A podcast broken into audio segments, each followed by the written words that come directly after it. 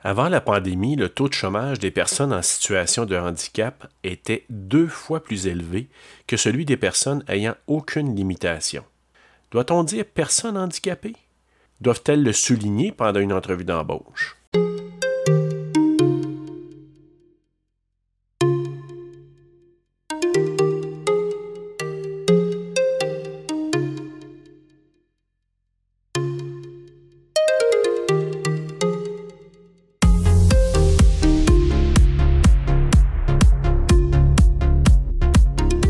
Chers baladositeurs, bienvenue à Balado CJEO. Aujourd'hui, je te présente une entrevue que j'ai réalisée avec Michael Dulin de l'organisme L'Étape. Qu'est-ce que l'Étape? Ben, c'est un organisme offrant des services à des personnes en situation de handicap. Un handicap physique, mais aussi avec des personnes avec, euh, ayant une déficience intellectuelle ou avec un trouble du spectre de l'autisme. Donc, il dessert aussi des personnes avec un trouble de développement du langage. L'étape existe quand même depuis 1977 et ça a été fondé par une personne en situation de handicap. Euh, cette personne-là allait en entrevue et se faisait demander beaucoup plus de questions sur sa situation d'handicap que des questions sur ses compétences. L'étape a 18 employés et ont deux points de service, un à Montréal et un à Laval. D'ailleurs, Michael est le coordonnateur du point de service de Montréal. Euh, en terminant, je pourrais dire aussi qu'ils sont financés par Emploi Québec ou Service Québec maintenant. En 2020, ben, tout le monde a rencontré des difficultés et euh, l'étape aussi a dû s'adapter. Donc, euh, ils ont dû surmonter des défis au niveau logistique. Mais moi, j'avais une pensée particulière pour les, la clientèle qui, elle aussi, évidemment, a écopé de la pandémie. Ce que je, n'avais pas entrevu, c'est peut-être les avantages qui étaient pour apporter la pandémie. Et là, j'ai une petite parenthèse sur les visioconférences. Je ne vais pas plus loin avec ça parce que tantôt, je vais euh, l'aborder avec Michael. J'ai un extrait qui euh, va vous présenter peut-être certains bons, euh, bons avantages de Zoom, Team et toutes les plateformes de visioconférence parce que ça peut-être avantagé certaines personnes. J'en dis pas plus. Pour commencer, ce que je voulais voir avec Michael, c'est l'importance des mots à utiliser quand on travaille avec des clientèles qui vivent certaines limitations. Est-ce qu'ils vivent vraiment des limitations? En tout cas, je laisse Michael en parler. On parle beaucoup plus maintenant de situation de handicap parce que on peut considérer que c'est l'environnement de la personne qui crée le handicap. Il n'y a pas si longtemps que ça, été dans une rencontre avec uniquement des personnes sourdes gestuelles, donc des personnes qui signent en LSQ. Puis honnêtement, c'était pas mal moi, la personne qui était en situation de handicap. Je me sentais. Euh, heureusement, j'avais un interprète avec moi, là, mais euh, l'interprète est arrivé un petit peu plus tard que, euh, que, que, le début de la rencontre et je, je j'ai une base en LSQ qui me permet de, dire bonjour et quelques petits. avoir deux, trois petites phrases un peu basiques. C'est ça, c'est pour ça qu'on considère de plus en plus que c'est une situation de handicap parce que y a l'idée qu'on peut neutraliser le handicap. Tu sais, je prends l'exemple facile d'une personne à mobilité réduite.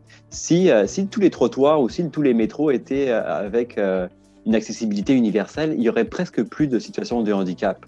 Si on met dans une, dans une situation au travail une personne avec euh, un environnement, un bureau adapté, un environnement de travail où elle peut circuler librement, ben, la situation de handicap est presque neutralisée aussi. Puis ça, ça je prends l'exemple du fauteuil roulant, mais parce que c'est parlant, puis souvent on, a cette image-là, mais ça s'applique pour beaucoup d'autres situations de handicap en fait. Euh, je parlais de la des personnes sourdes, mais si on a des interprètes assez facilement accessibles, ben c'est pareil, la situation de handicap est presque neutralisée, en tout cas beaucoup moins prégnante. Bon, c'est parfait, mais est-ce qu'on devrait automatiquement offrir à un employeur une subvention salariale pour aider la personne qui vit avec une limitation à peut-être pallier ou à l'aider à mieux faire son travail? admettons qu'une personne soit, je reprends un peu l'exemple de la personne à, mobilité réduite ou une personne qui a, qui, qui, a certaines difficultés au niveau moteur, mais qui est dans un emploi où son handicap est neutralisé, où il n'apparaît pas. Ben, la subvention n'est pas nécessaire parce qu'il n'y a pas de perte de productivité. Donc, c'est là où la subvention n'est pas nécessaire parce que l'employeur, finalement, euh, a aucune répercussion négative en lien avec l'embauche de cette personne-là. Ça peut être pertinent. Pour certaines personnes qui peuvent avoir des difficultés aussi euh, à, long terme parce que euh, le handicap sera toujours présent. Je parlais tout à l'heure des personnes sourdes. Une personne sourde sera sourde toute sa vie. À moins, à moins d'avancer technologique. Puis des fois, il y a les implants cochléaires, mais là, je ne rentrerai pas trop, trop dans les détails. Mais mettons qu'elle aura besoin d'interprètes à chaque fois qu'il y aura des rencontres ou des réunions avec des entendants. ça, c'est des, des, situations où la mesure CIT sera toujours, toujours nécessaire. On a une, un jeune qui est, euh, qui est dysphasique et puis qui, euh, qui, qui, avait commencé à travailler dans une épicerie. Puis finalement, elle s'est super bien intégrée, elle a super bien intégré ses tâches. Et au final, euh, on a arrêté la subvention parce qu'elle était aussi, même des fois plus, euh, efficace que tous les autres employés parce qu'elle est là mmh. depuis deux, trois années, elle connaît bien son travail, elle, elle s'est intégrée avec ses collègues très, très bien. Et finalement, ça le, gestionnaire, l'employeur sait comment euh, communiquer avec elle, sait comment interagir avec elle, donc euh, il n'y a plus besoin de subvention. Mais avant de travailler, il faut envoyer son CV, il faut faire une entrevue. Donc, à quel moment devrait-on euh, le mentionner à l'employeur que l'on vit avec une limitation? Même si, on va un peu plus, plus tôt dans le processus de dotation, il y a même des personnes qui nous demandent encore, un peu moins souvent, là, mais qui nous demandent quand même, est-ce que je, dois le mentionner dans le CV? Fait que, hmm rien que c'était cette question-là, des fois peut-être euh, sensible, parce qu'on a des clients qui, euh, ou des personnes qui sont très, très euh, transparentes et qui se disent non, non, non, moi je veux être honnête avec l'employeur, je veux lui dire tout de suite que j'ai un handicap. bon, je veux rappeler aussi que c'est vraiment à chaque fois des, décisions individuelles. Ce que je dis, mmh. c'est ce qu'on conseille, c'est plus des, tendances puis des conseils qui, qui sont selon nous les, les plus pertinents. Mais par rapport au processus de dotation puis l'envoi de la candidature, on invite nos participants à ne jamais le mentionner parce qu'en soi, le CV, c'est pas, c'est pas un outil où tu vas indiquer euh, ce que tu fais mal. Tu vas pas dire dans ton CV, oh, by the way, je suis pas super bien organisé, mais je fais quand même bien certaines tâches. Là tu essaies de montrer le, meilleur de toi-même. Donc, tu montres euh, ce que tu es capable de faire, c'est quoi tes expériences, tes compétences, mais je pense que le handicap n'a pas du tout sa place. Puis en plus, le risque principal, c'est que tu sois discriminé après. Tout élément qui peut être sujet à, créer de la discrimination, je pense, euh, n'est pas pertinent sur un CV. Donc, puis même pour rapport, par rapport au, au formulaire de, de, postulation, des fois dans des, sur des portails Internet ou des portails RH dans les entreprises. Je pense pas que ce soit intéressant de le mentionner euh, dans ta candidature, à part euh, si, si l'entreprise a un programme d'accès à l'égalité en emploi. Ça, c'est un mmh. peu plus précis, mais à part dans des situations comme celle-ci, je pense que on ne doit pas le mentionner. En fait, l'idée, c'est de le mentionner le plus tard possible dans le processus. En discutant avec Michael, je me suis rendu compte qu'il y avait peut-être des avantages pour les personnes en situation de handicap de faire des entrevues sur Zoom, Team ou des plateformes de visioconférence. Là, on parle des entrevues Zoom. J'avoue que ça, change beaucoup la donne parce que euh, avant, il y aurait une entrevue euh, en face à face, puis euh, l'employeur aurait vu la chaise roulante ou, ou la canne ou la personne qui, claudique un peu. Donc, je pense que là, justement, tu vois, on parlait de situation de handicap. Ben, l'entrevue Zoom vient supprimer en fait une situation de handicap ou de discrimination potentielle. Pour la personne qui a la mobilité réduite ou même qui a des problèmes aux membres supérieurs, t'es léger, ça peut, tu peux ne, ça peut ne pas se faire, ne pas être vu en fait en entrevue. Absolument. Zoom. ça c'est, ça c'est quand même chouette. Puis en plus, mais c'est quand même beaucoup de transport en moins, donc ça peut être, ça peut être intéressant aussi pour les personnes à, mobilité réduite. Alors il y a quand même des avantages à faire des entrevues à distance. Mais maintenant, euh, j'aimerais que Michael me parle du terme perceptible ou non perceptible. Parce que moi, j'utilisais le terme visible ou invisible quand on parlait des handicaps. Michael va nous parler de la raison pour laquelle c'est peut-être préférable de dire perceptible ou non perceptible. Je préfère perceptible à visible parce que euh, en entrevue, nous, on accompagne euh, des personnes qui ont des troubles du langage, donc comme des personnes qui ont une dysphasie ou, ou autre. Mais c'est pas visible. Puis ça, c'est pas visible, mais c'est perceptible une fois que l'entrevue commence. Et si la, personne est, pas sûre des fois de comprendre la formulation d'une question, puis souvent c'est ça la, dysphasie, c'est la difficulté dans la compréhension des, messages et dans l'émission des messages. Donc, tu sais, des fois, des, des, questions qui sont posées un peu plus de manière compliquée ou des, des mots un peu plus complexes, euh, ben ça, ça peut. C'est comme si tu voyais la télé, mais en flouté ou en brouillé. Là. Tu, tu, tu, vois grosso modo ce qui se passe, mais t'es pas clair. C'est pas clair, t'es pas sûr de comprendre tout. Là. donc, c'est souvent ce qui se passe des fois pour les personnes dysphasiques. Donc, euh, ça, ça, pourrait être quelqu'un qui pourrait poser plusieurs fois Je suis pas sûr d'avoir compris votre question, ou qui pourrait dire oui à une question qui impliquait euh, une réponse ouverte. C'est et c'est là où euh, l'employeur pourrait se dire, hmm, quelque chose, on ne sait pas quoi, mais il y a quelque chose. C'est là où la, question de la préparation euh, à l'entrevue est, primordiale parce que c'est de savoir comment, euh, comment on aborde ça. Parfait, mais dans l'optique où la personne obtient l'emploi, donc elle est appelée, nous t'offrons le poste, et la personne avait peut-être une limitation, ou avait peut-être un handicap qui était non perceptible. À quel moment doit-on parler à l'employeur qu'il pourrait peut-être y avoir des accommodements ou qu'il pourrait peut-être y avoir des petits obstacles lorsqu'il est temps d'occuper ou de faire certaines tâches? Moi, je recommande dans ces situations-là d'en parler une fois une fois qu'on est embauché. Puis c'est pas, pas euh, jouer un tour à l'employeur, parce que chaque employeur a, une obligation d'accommodement raisonnable. Donc, si on, ça c'est aussi le travail avec le conseiller de, de, cibler un emploi qu'on est en mesure de faire dans, dans, un très grand pourcentage, mais il y, a, toujours des choses dans lesquelles on est moins bon. Puis c'est pas vrai qu'on est c'est pas vrai qu'on est euh, efficace et productif à 100% tout le temps. chaque employeur doit se montrer un, minimum accommodant. Moi, je pense que pour le pour l'exemple de la personne, mettons, qui serait dans un entrepôt mais qui peut pas aller en hauteur parce que euh, parce qu'il y a des problèmes au niveau des jambes ou s'il y a des tâches euh, qui requièrent une motricité fine mais que la personne fait de la dyspraxie, mais que le reste des tâches, elle peut le faire bien. Mais je pense que c'est de le dire une fois qu'on est embauché, peut-être au début, euh, au début de l'emploi, en disant d'aller voir l'employeur et de lui dire bon, euh, toutes, ces tâches-là, je peux vraiment bien les faire, mais il y a une ou deux tâches avec lesquelles j'aurais des difficultés. Euh, j'aimerais voir avec toi comment on pourrait s'arranger pour que ça ne vous nuise pas. Je pourrais, je pourrais faire plus de certaines tâches, puis celle-ci, vous pourriez la répartir avec des collègues. Je pense que c'est important de, de le dire à l'employeur quand même relativement rapidement parce que on a beaucoup de ça arrive, ça arrive qu'il y ait des clients qui ne qui le disent pas parce qu'ils euh, ne veulent pas le dire à l'employeur ou parce que ça les, ils sont gênés par rapport à ça. Là, le problème va arriver anyway.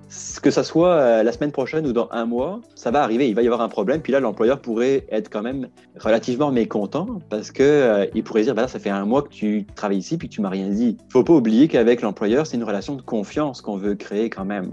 Donc, euh, c'est ça. Je pense que de le dire relativement, de le dire le plus tôt possible, et puis en essayant d'être dans un mode solution avec l'employeur, en disant bon, ben ça, j'ai telle telle difficulté. Euh, c'est arrivé que quelqu'un, tu sais, puisse dire, mettons, quelqu'un qui a un TDAH, je pense que c'est important qu'il aille voir son employeur relativement rapidement en disant bon, euh, juste informer, j'ai un TDAH, mais j'ai mis telle telle chose en place pour compenser mon, euh, mon organisation ou des fois mon manque de concentration. Euh, des fois, je vais être sur des highs, des fois sur des moments un peu plus calmes. C'est juste, juste de le mentionner, puis ça, fait, ça va désamorcer la situation. L'employé va se sentir ben, plus relax parce qu'il n'aura pas à dissimuler quelque chose. Puis en même temps, ben, l'employeur va pouvoir mettre en place des stratégies pour euh, essayer d'accommoder le plus possible la personne l'employeur doit rester ouvert et puis de se dire bon, ben, on va essayer de trouver des accommodements pour euh, faire en sorte que la relation se passe le mieux possible. Et le rôle du conseiller en emploi et de l'agent d'intégration dans tout ça. Puisque le, le, conseiller en emploi va être en amont, va préparer le, participant par rapport à toutes les stratégies de divulgation du handicap. Est-ce que, est que je le dis? Si oui, à quel moment? Euh, Si c'est pas perceptible, si l'employeur ne pourrait, ne, pas le voir seulement à l'entrevue, ben, comment je désamorce ça aussi? C'est pas toujours évident. Est que ça peut être perceptible, mais pas encore à l'entrevue? C'est tout ça qui doit être réfléchi, puis c'est vraiment des, réponses individuelles à chaque fois. Donc, euh, puis l'agent d'intégration, lui, il va plus aux, aux besoins, c'est pas toujours euh, nécessaire, mais lui, il va arriver les premières journées ou les premières semaines pour accompagner le client. Par exemple, si on a des clients qui ont un trouble du spectre de l'autisme et puis qui ont euh, certaines difficultés à se mettre en, place une routine ou à intégrer certaines, certaines nouvelles une nouvelle réalité. Là. Ça va être peut-être d'y aller euh, petit pas par petit pas et puis de, faciliter l'intégration, l'acquisition des nouvelles euh, tâches, compétences, puis autant avec le, client, ben, le nouvel employé qu'avec l'employeur aussi.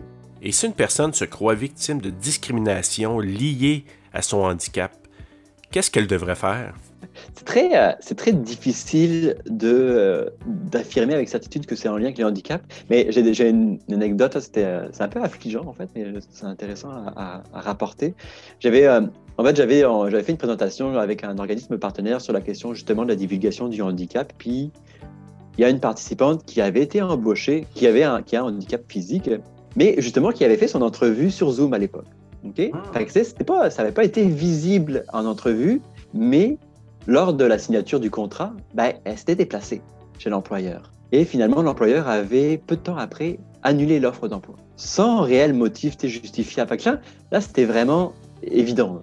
là, c'est un peu plus facile, puis encore là, la personne finalement n'était pas allée plus loin parce que c'est beaucoup, beaucoup de, de, démarches qui sont pas faciles. Si on peut affirmer avec avec suffisamment de, confiance que c'est qu'on a été discriminé en fait, c'est ça. C'est d'aller en fait voir la, commission des droits de la personne et de la jeunesse. Donc c'est de faire une plainte auprès de cette commission là et euh, de mentionner que, euh, que c'est en lien avec le handicap qu'on pense avoir été refusé pour un poste. Et comment réagir en entrevue si une question t'amène à divulguer ou à dévoiler ta limitation ou ton handicap? Il y a plusieurs manières de répondre. Il y a des, personnes qui vont répondre avec l'humour. Ça peut être une bonne manière de désamorcer euh, la situation. si on reprend l'exemple de la personne à mobilité réduite, et, pourrait très bien dire, ben, mon point faible, c'est que je suis pas capable de faire un 100 mètres très très rapidement là. Mais euh, mais mettons, il y a, je peux je peux faire beaucoup d'autres tâches. Euh, très très bien ou si, si quelqu'un a, d'autres difficultés au niveau de la communication, ça pourrait te dire, bah, mon point faible, ça peut être des fois de, que je vais avoir besoin qu'on répète plusieurs fois la question, mais vous inquiétez pas, c'est pas parce que je vous écoute pas, c'est juste que des fois j'ai juste besoin que vous répétiez plusieurs fois parce que j'ai du mal à saisir des fois les, afférences ou euh, des, questions un peu plus complexes. soit on y va avec l'humour, soit on y va en, précisant un peu plus euh, c'est quoi, qu'est-ce qu'il y a à faire pour que ça aille bien. Puis si ça n'a pas de conséquences, si ça n'a pas de répercussions en lien avec l'emploi, bah, c'est de rester euh, comme n'importe quelle personne qui n'a pas de, qui a pas de limitation. Hein. C'est de, dire, bah non, moi, mon, ma principale difficulté, par exemple, c'est l'anglais. Puis, euh, si j'ai si à, interagir avec des personnes anglophones, ben, ce serait peut-être d'avoir un cours ou deux, puis de, de, m'exercer davantage. c'est dépendamment de la situation. Des fois, s'il n'y a aucune répercussion en emploi, ben, on reste euh, général. En terminant, Michael avait un dernier élément à partager, et c'était fort pertinent. Euh, je pense qu'un des derniers points que j'aimerais peut-être mentionner, c'est que, admettons qu'on arrive à, à l'idée de divulguer son, son handicap ou sa situation de handicap à l'employeur ou son diagnostic. Je pense que c'est pas nécessaire de divulguer le handicap à proprement parler. C'est pas, pas nécessaire de divulguer, je pense, le diagnostic en particulier, mais je pense que c'est plus important de faire valoir c'est quoi ses besoins. Je pense pas que ce soit important de dire, euh, ou en tout cas, ça dépend de la sensibilité de chacun. Là. Mais euh, c'est pas important de dire, ah, j'ai une dyspraxie. Ah, juste informer, ça pourrait de dire, bon, à l'employeur, bon, j'ai parfois certains, certaines difficultés au niveau de l'organisation, au niveau de la motricité fine. Fait qu'il y a certaines choses avec lesquelles j'ai un petit peu plus de difficultés, ou il y a certaines tâches que je peux pas faire. Mettons, une personne à mobilité réduite, tu lui demanderas pas de, de passer sa journée à aller livrer des, trucs ou euh, descendre à apporter des, colis ou livrer des machins. Mais c'est de se dire, bon, bah, il y a certaines choses que je peux pas faire, mais il y a certaines choses que je peux faire. Fait que, comment on peut s'arranger pour celles avec lesquelles je vais avoir un peu plus de difficultés. Fait que ça va être de, de, plus de mentionner ses besoins d'accommodement, d'exprimer un peu ses, ses besoins, puis qu'est-ce qu'elle doit avoir comme euh, accommodement, plutôt que de mentionner absolument le diagnostic. Ça, c'est de manière générale. Après, il y a des personnes qui seront plus à l'aise à dire, ben non, moi j'ai un TDAH, puis c'est comme ça qu'on va fonctionner. C'est mieux d'y aller avec les besoins d'accommodement plutôt que euh, de savoir euh, c'est quoi, tes, bobos euh, précisément. J'aimerais en profiter pour remercier Michael Dulin pour sa générosité et le temps qu'il m'a accordé. J'étais déjà sensibilisé aux personnes en situation de handicap, mais je le suis encore plus aujourd'hui. Je rappelle que Michael est coordonnateur du point de service de Montréal de l'organisme L'Étape, qui a aussi un point de service à Laval. Si vous êtes à Montréal, bien sûr, vous pouvez faire appel à cet organisme. Par contre, si vous êtes en Outaouais, n'hésitez pas à nous contacter au Carrefour Jeunesse en de l'Outaouais afin d'avoir des services si jamais vous avez besoin, par exemple, d'aide pour la préparation à une entrevue, si jamais vous avez besoin d'aide aussi pour de l'accompagnement, pour approcher des employeurs, parce que quand on est en situation de handicap, ben, des fois, on ne sait pas nécessairement comment réagir. Donc, déjà, écouter ce balado, ça peut être intéressant, mais d'être accompagné, ce l'est encore plus. Donc, j'irai mettre notre page Réseautage Gatineau CGO de LinkedIn de l'information en lien avec notre thématique d'aujourd'hui. Entre autres, je pourrais aller mettre le lien pour rejoindre l'Office des personnes handicapées du Québec, mais j'irai mettre le lien aussi pour rejoindre la Commission des droits de la personne et des droits de la jeunesse si jamais vous avez besoin de cette organisation-là pour avoir plus d'informations. Alors, je t'invite à nouveau à revenir te balader avec nous très bientôt. C'est une invitation formelle. Bye bye!